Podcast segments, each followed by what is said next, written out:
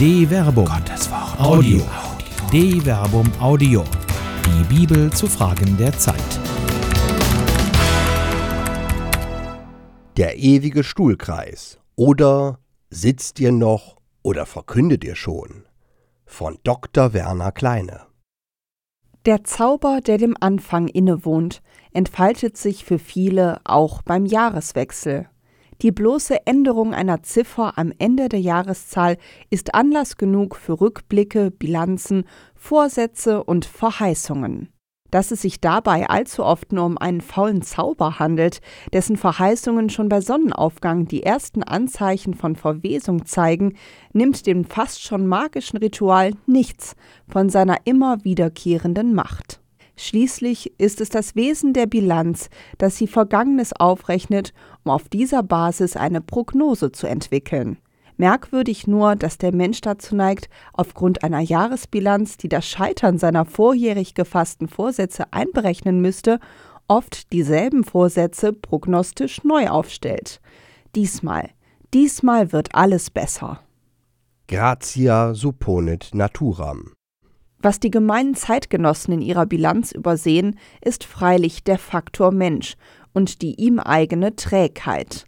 Schon das erste Newtonsche Axiom besagt, dass ein Körper in Ruhe oder in gleichförmiger, geradliniger Bewegung bleibt, solange die Summe der auf ihn wirkenden Kräfte Null ist. Wenn sich also innerhalb eines Systems nichts ändert, ändert sich tatsächlich nichts. Die systematische Trägheit treibt immer in die gleiche Richtung. Veränderung wäre nur möglich, wenn ein neuer Impuls hinzukäme, etwas, das bisher nicht Teil des Systems ist, der die Trägheit der Bewegung verstört, ihr eine neue Richtung gibt, sie aber auch ebenso zum Stillstand bringen oder umkehren kann. Nur solange sich nichts ändert, verändert sich nichts. Allein aus naturgesetzlichen Gründen kann es daher eigentlich nicht verwundern, dass gut gemeinte Vorsätze Vorsätze bleiben. Der Mensch liebt die Veränderung nicht wirklich. Veränderung bedeutet Ausbruch aus der Gewohnheit, Veränderung und Verantwortung. Ob das, was kommt, besser ist als das, was war, kann niemand sagen. Bei dem, was war, weiß man aber, was man hat. Damit kann man umgehen. Das Abenteuer kann gefährlich sein, die Langeweile garantiert Sicherheit. Im Sessel ist noch niemand vom steilen Pfad des Lebens gestürzt. Der ewige Kreis. Vielleicht liegt hier der Grund, dass viele Religionen den Kreis der ewigen Wiederkehr als inneres Moment beherbergen. Der Kreis festigt. Die Trägheit wirkt sich in einer Kreisbewegung noch einmal auf besondere Weise aus einen um sich selbst kreisenden Körper aus der Ebene zu bringen, in der sich der Drehimpuls befindet, kostet erhebliche Kraft. Die Kreisbewegung ist gerade wegen des ihr innewohnenden Trägheitsmomentes äußerst stabil. Sie ist berechenbar. Man kann vorhersagen, was passiert. So wie die Sonne ihren Kreis vollendet und jeden Morgen neu aufgeht, so fasst auch der Mensch am Jahresende immer die gleichen Vorsätze. Das hat Prinzip, ist verlässlich und gibt Sicherheit. Der ewige Kreis ist langweilig, aber bietet eben Beschäftigung. Man kann sich Vorsätze nehmen, darüber ärgern, dass man die Vorsätze nicht erfüllt hat, die Vorsätze schließlich vergessen, um sie sich dann wieder neu zu stellen. Auch die Kirche der Gegenwart hat die stabilisierend sedierende Wirkung des Kreises für sich entdeckt. Der Stuhlkreis wird zum Symbol eines beschworenen Aufbruchs, der aber nie über die Grenzen des kreisbegrenzten Systems hinausgehen wird. Die im Kreis Gefangenen befinden sich schließlich auf Ecclesios stationären Bahnen, bei der sich zentrifugale und zentripetale Kräfte ausgleichen. So stürzt die Kirche zwar nicht zusammen, sie hat aber auch keine über sie hinaustreibenden Kräfte. Das System ist in sich völlig stabil. Deshalb lieben die Bischöfe der Gegenwart den Stuhlkreis.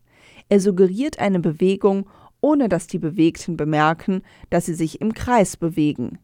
Er suggeriert Fortschritt, ohne dass die Bekreiselten merken, dass die Ergebnisse vorhersehbar sind. Und damit einem bei aller um sich selbst kreisenden Beschleunigung nicht schwindelig wird, wird immer wieder Entschleunigung beschworen. Es soll sich etwas verändern, aber nicht so schnell, am besten vielleicht aber auch gar nicht. Ein Kreis ist immerhin ein Kreis, unendlich, vollkommen und eins, so wie die Kirche eins sein soll. Heute ist nie die Zukunft. Es ist absolut kein Zufall, dass der noch relativ neue Bischof von Aachen, Helmut Dieser, ausgerechnet in seiner Silvesterpredigt einen synodalen Prozess ankündigt. Er habe erkannt, dass er für das Bistum sorgen muss, und zwar dadurch, dass er Gelegenheit schafft, die gemeinsame Spur zu finden. Die so intendierte Spurensuche umfasst einen Gesprächs- und Veränderungsprozess in drei Schleifen mit, oh Überraschung, sich wiederholenden Vorgehensweisen. Der ganze Prozess ist auf die Dauer von drei Jahren konzipiert. Bischof Dieser, der mit solchen synodalen Prozessen bereits als Weihbischof im Bistum Trier Erfahrung gemacht hat, schließt sich damit dem Kreis einer Reihe von Erzbischöfen an, die in ihren Erzbistümern zu solchen Prozessen aufgerufen haben. Essen, Trier, Limburg, Köln, Hamburg. Die Bezeichnungen ändern sich bisweilen. Meist ist auch von Zukunft die Rede, also von einem eher fernen Morgen, nie vom Heute. Und meist ist der Stuhlkreis das Mittel der Wahl. Ein Fortschritt auf der Kreislinie bringt einen nie an ein Ziel. So kann die Verheißung bleiben, was sie ist. Verheißung eben. Faktor Zeit. Wie anders dagegen sind die frühen Christen vorgegangen. Vielleicht liegt das daran, dass sie keine Zukunft erwarteten. Wer die unmittelbare Wiederkunft des Auferstandenen erwartet, plant nicht mehr für die Zukunft. Wohl nicht ohne Grund gehört deshalb das Wort Euthys zu den Vorzugsworten speziell des Markus-Evangeliums. Ein Blick in die Konkordanz zeigt, dass dieses Wort im ältesten Evangelium sage und schreibe 42 Mal verwendet wird. Der weitaus größte Teil davon in den Kapiteln Markus 1 bis 8, also jenem Teil des Evangeliums, der von der Zeit des galiläischen Frühlings erzählt. Es scheint, als habe Jesus dort keine Zeit zu warten. Alles geschieht, Euthys, sofort, jetzt, sogleich. Das Jetzt ist die Sphäre, in der sich das Heil ereignet. Da ist keine Zeit zu planen, zu zaudern, abzuwägen. Hic et nunc, hier und jetzt sind Zeit und Ort der Entscheidung, der Heilung, der Verkündigung, der Nachfolge. So heißt es schon zu Beginn des Evangeliums über die ersten Jünger. Als Jesus am See von Galiläa entlang ging, sah er Simon und Andreas, den Bruder des Simon, die auf dem See ihre Netze auswarfen, sie waren nämlich Fischer. Da sagte er zu ihnen, Kommt her, mir nach, ich werde euch zu Menschenfischern machen. Und sogleich, Euphis, ließen sie ihre Netze liegen und folgten ihm nach. Als er ein Stück weiterging, sah er Jakobus, den Sohn des Zebedäus, und seinen Bruder Johannes, Sie waren im Boot und richteten ihre Netze her. Sogleich, Euphis, rief er sie, und sie ließen ihren Vater Zebedäus mit seinen Tagelöhnern im Boot zurück und folgten Jesus nach. Markus Kapitel 1 Vers 16 bis 20. Wann? Jetzt. Die Veränderung, die mit Jesus kommt, duldet von Anfang an keinen Aufschub. Es ist schwer vorstellbar, dass gestandene Fischer und Familienväter soeben ihre Netze liegen lassen können, um einer Verheißung zu folgen, deren Erfüllung sie nicht gewiss sein können. Historisch mag dem viel vorhergegangen sein, was sich nur zwischen den Zeilen erahnen lässt. Jesus ist sicher kein Unbekannter gewesen. Möglicherweise, aber das ist rein spekulativ, gibt es eine schon länger bestehende Sympathie mit seinen Ideen. Jetzt aber ist die Zeit des Aufbruchs. Jetzt wird das Signal gegeben, auf das die Angerufenen sogleich alles stehen und liegen lassen, um sich mit Jesus auf dessen Mission zuerst in das galiläische Umland zu begeben und das Wort Gottes in Wort und Tat zu verkünden. Dabei wird ihr Weg mit ihm in dieser Zeit, die nach Markus bestenfalls drei bis sechs Monate betragen haben dürften, zu einer Lehrzeit. Sie lernen im Tun, Learning by Doing, nicht in Konferenzräumen und Meetingsälen, geschweige denn in Stuhlkreisen. Sie folgen seinen Worten und Taten, fragen, bekommen Antworten, werden eingewiesen, beauftragt, verstehen oft genug nichts und machen doch weiter. Erkennen, wirklich erkennen, werden sie erst nach seinem Tod und seiner Auferstehung. Da sitzen sie zuerst noch in einem geschlossenen Raum und bleiben im geschlossenen Kreis. Als sie in die Stadt kamen, gingen sie in das Obergemach hinauf, wo sie nun ständig blieben. Petrus und Johannes, Jakobus und Andreas, Philippus und Thomas, Bartholomäus und Matthäus, Jakobus, der Sohn des Alpheus, und Simon der Zelot, sowie Judas, der Sohn des Jakobus. Sie alle verharrten dort einmütig im Gebet, zusammen mit den Frauen und Maria, der Mutter Jesu und seinen Brüdern. Apostelgeschichte Kapitel 1 Vers 13 bis 14.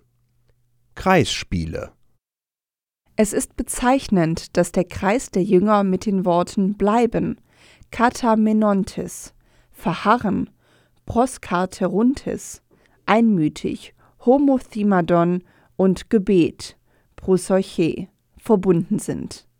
Der Kreis bleibt. Er verändert sich nicht. Ein Kreis ist nie ein Zeichen des Aufbruchs. Auch das Gebet verändert das nicht. Bevor deshalb ein Boring Out droht, muss etwas geschehen. In diesen Tagen erhob sich Petrus im Kreis der Brüder, etwa 120 waren zusammengekommen, und sagte: Brüder, es musste sich das Schriftwort erfüllen, das der Heilige Geist durch den Mund Davids im Voraus über Judas gesprochen hat. Judas wurde zum Anführer derer, die Jesus gefangen nahmen. Er wurde zu uns gezählt und hatte Anteil am gleichen Dienst. Mit dem Lohn für seine Untat kaufte er sich ein Grundstück. Dann aber stürzte er vorne über zu Boden, sein Leib barst auseinander und alle seine Eingeweide quollen hervor. Das wurde allen Einwohnern von Jerusalem bekannt, deshalb nannten sie jenes Grundstück in ihrer Sprache Hakeldemach, das heißt Blutacker. Denn es steht im Buch der Psalmen, sein Gehöft soll veröden, niemand soll darin wohnen, und sein Amt soll ein anderer erhalten. Es ist also nötig, dass einer von den Männern, die mit uns die ganze Zeit zusammen waren, als Jesus der Herr bei uns ein- und ausging, angefangen von der Taufe durch Johannes bis zum Tag, an dem er von uns ging und in den Himmel aufgenommen wurde, einer von diesen muss nun zusammen mit uns Zeuge seiner Auferstehung sein. Und sie stellten zwei Männer auf, Josef genannt Basabas, mit dem Beinamen Justus und Matthias. Dann beteten sie. Du Herr kennst die Herzen aller, zeige, wen von diesen beiden du erwählt hast, diesen Dienst und dieses Apostelamt zu übernehmen. Denn Judas hat es verlassen und ist an den Ort gegangen, der ihm bestimmt war. Sie warfen das Los über sie, das Los fiel auf Matthias, und er wurde den elf Aposteln zugezählt. Apostelgeschichte Kapitel 1, Vers 15 bis 26. Immerhin, Petrus erhebt sich im Kreis, aber er bleibt im Kreis. Es wird hier lediglich die Vollständigkeit des Kreises wiederhergestellt. Der synodale Prozess, der hier stattfindet, dient der Sicherung des Status quo. Es verändert sich nichts. Noch nicht. Kreislaufstörung. Das Pfingstereignis wird zur Kreislaufstörung. Der Kontrast zum Verharren, Bleiben und Beten ist mit Händen greifbar. Tatsächlich wird es als Schnappatmung geschildert, ein Sturm, der die Jünger Jesu ergreift und ihn in Gesicht und Lungen bläst, neues Sein begründet und den Kreis aufbricht. Als der Tag des Pfingstfestes gekommen war, waren alle zusammen am selben Ort. Da kam plötzlich vom Himmel her ein Brausen, wie wenn ein heftiger Sturm daherfährt, und erfüllte das ganze Haus, in dem sie saßen. Und es erschienen ihnen Zungen wie von Feuer, die sich verteilten. Auf jeden von ihnen ließ sich eine nieder. Und alle wurden vom Heiligen Geist erfüllt und begannen in anderen Sprachen zu reden, wie es der Geist ihnen eingab. In Jerusalem aber wohnten Juden, fromme Männer aus allen Völkern unter dem Himmel. Als sich das Getöse erhob, strömte die Menge zusammen und war ganz bestürzt, denn jeder hörte sie in seiner Sprache reden. Apostelgeschichte Kapitel 2, Vers 1 bis 6. Das Ereignis kommt plötzlich, afno, ungeplant, unvorhersehbar. Es ist der Beginn der Verkündigung, der Anfang eines neuen Tuns, das sie in der Zeit des Jesuanischen sofort, Euthys, in Versuch und Irrtum, vor allem aber durch Beispiel, gelernt haben. Jetzt beginnen sie zu reden, in allen Sprachen, mit allem, was sie haben, wie sich am Erfolg zeigen wird, eine äußerst effiziente Verschwendung der eigenen Ressourcen. Dem griechischen Wort für beginnen, Archein, wohnt dabei ein direkter Bezug zu Arche inne. Jeder Anfang ist einmalig, der Ursprung selbst unwiederholbar, eine Chance, die sich so nie wieder bietet. Es ist der Kairos, der Zeitpunkt, der einfach da ist, an dem der Beginn möglich ist. Wer den Zeitpunkt verpasst, wer zu spät kommt, an dem geht das Leben vorüber. Veränderung. Jetzt. Petrus wird in der Apostelgeschichte schließlich eine ganz eigene Erfahrung des Euthys machen. In Joppe erfährt er eine Vision, vergleiche Apostelgeschichte Kapitel 10, Vers 9 bis 22, die ihn zuerst ratlos zurücklässt. Innerhalb dieser Vision sieht er, dass aus dem offenen Himmel ein Gefäß herabkommt, das unreine Tiere beinhaltet. Petrus wird aufgefordert, die Tiere zu schlachten und zu essen. Petrus weist das zurück. Er muss sich aber belehren lassen, dass er nichts unrein nennen soll, was Gott für rein erklärt hat. Da heißt es: Das geschah dreimal und sogleich, Euphis, wurde das Gefäß in den Himmel hinaufgenommen. Apostelgeschichte Kapitel 10, Vers 16. Petrus begreift den Sinn der Vision zuerst nicht. Erst in dem darauffolgenden Abschnitt, der die Taufe des heidnischen Hauptmanns Cornelius schildert, vergleiche Apostelgeschichte Kapitel 10, Vers 23 bis 48, wird ihm der Sinn der Vision deutlich werden. Das Heil soll auch zu den Heiden kommen. Jetzt ist die Zeit, in der sich die Verheißungen erfüllen und die Völker sich zu dem einen Gott bekehren. Es ist die Aufgabe des Petrus, in diesem speziellen Fall dem heidnischen Hauptmann Cornelius das Evangelium zu verkünden. Dazu muss Petrus über seinen Schatten springen. Er muss mit Heiden, die für ihn als frommen Juden doch eigentlich unrein sind, verkehren. Die Vision zeigt ihm, dass jetzt, Euthys, die Zeit für eine fundamentale Veränderung ist. Synode? Ja, aber Tempo. Mit der Schilderung der Taufe des Hauptmanns Cornelius führt Lukas in der Apostelgeschichte das Interesse der Leser auf einen Hauptkonfliktpunkt der frühen Christenheit. Der Zwölferkreis der Apostel um ihr Führungsgremium Jakobus, Petrus und Johannes dachte ursprünglich wohl nicht an eine über Israel hinausgehende Verkündigung. Nicht ohne Grund betont Lukas wohl, Tag für Tag verharrten sie einmütig im Tempel, brachen in ihren Häusern das Brot und hielten miteinander Mahl in Freude und Lauterkeit des Herzens. Apostelgeschichte Kapitel 2 Vers 46 die Apostel verharren auch nachpfingstlich in alten ausgetretenen Kreiswegen, die durch die Vision von Joppe eine weitere massive Kreislaufstörung erfahren. Diese Störung weitet nicht zuletzt durch die Umtriebe der hellenistischen Christen in Antiochien zu einem massiven Konflikt aus. Dort hatte man begonnen, Heiden zu taufen. Eine Gemeinschaft von Heiden und Juden stellte die frühen Christen freilich vor eine schier unlösbar scheinende Aufgabe. Kann es Gemeinschaft zwischen Reinen und Unreinen geben? Zur Lösung dieser Frage wird eine Zusammenkunft, ein Synodos, einberufen, das sogenannte Apostelkonzil. Das Neue Testament berichtet an zwei Stellen von dieser Zusammenkunft Abgesandte aus Antiochien und dem Kreis der Zwölf in Jerusalem. In Apostelgeschichte Kapitel 15 Vers 6 bis 29 und in der autobiografischen Rückschau des Paulus in Galater Kapitel 2 Vers 1 bis 10, in der Paulus erwähnt, dass neben ihm auch noch Barabbas und Titus mit nach Jerusalem gingen.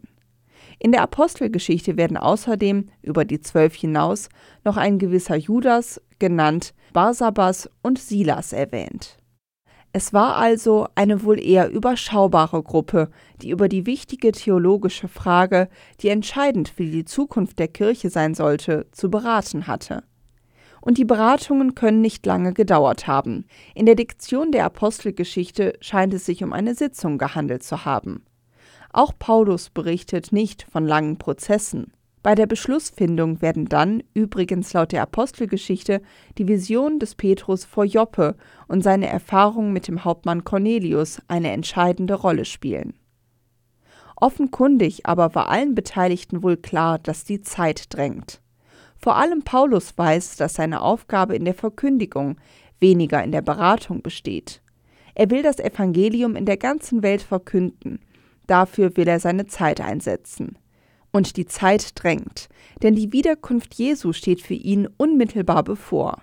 Deshalb schreibt er Ihr erinnert euch, Brüder und Schwestern, wie wir uns gemüht und geplagt haben, bei Tag und bei Nacht haben wir gearbeitet, um keinem von euch zur Last zu fallen und haben euch so das Evangelium Gottes verkündet. 1 Thessalonicher Kapitel 2 Vers 9 Stuhlkreisvisionen. Tag und Nacht zu verkünden, stets im Hier und Jetzt. Das ist die paulinische Auffassung kirchlicher Tätigkeit. Beratungen sind da manchmal notwendig, aber eben nur, um wieder dem eigentlichen Auftrag nachzugehen. Die Kirche der Gegenwart hat das verlernt. Sie ist zu apostolisch im Jerusalemer Sinn, sie sitzt zu viel und wartet. Sie hat den Stuhlkreis zum Urbild erhoben, einem Urbild, in dem die Rollen immer schon verteilt sind und feststehen. Da wählt man vielleicht mal einen Apostel nach, aber es steht immer schon fest, dass es neben den Schwestern und Brüdern eben auch welche gibt, die Brüderer sind. Und diesen Brüderern obliegt die eigentliche Entscheidungshoheit, denn sie sind die, von denen Paulus sagt, aber auch von denen, die Ansehen genießen, was sie früher waren, kümmert mich nicht.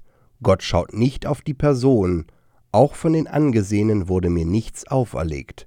Galater Kapitel 2 Vers 6 Solange es an einem Paulus mangelt, der mit einer fundamental neuen Erfahrung auftritt, für sie eintritt und streitet und sich einen Kehricht um das Ansehen kümmert, gerade deshalb mit beharrlicher Sturheit im Wissen darum, dass die Zeit drängt und die Entscheidung keinen Aufschub duldet, in den Konflikt geht.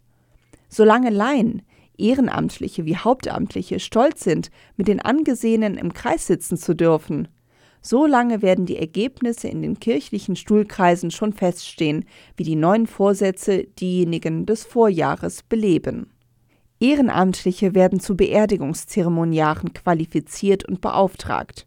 Pfarrgebiete werden vergrößert und euphemistisch Sendungsräume, Gemeinschaft der Gemeinden oder anders den Tatbestand der Ratlosigkeit verschleiernd genannt. Hier und da gibt es Wort Gottesfeier, wo vorher Messen waren. Ja, und man sucht nach neuen Wegen, etwa indem man Neugeborene segnet. Das war natürlich noch nie da.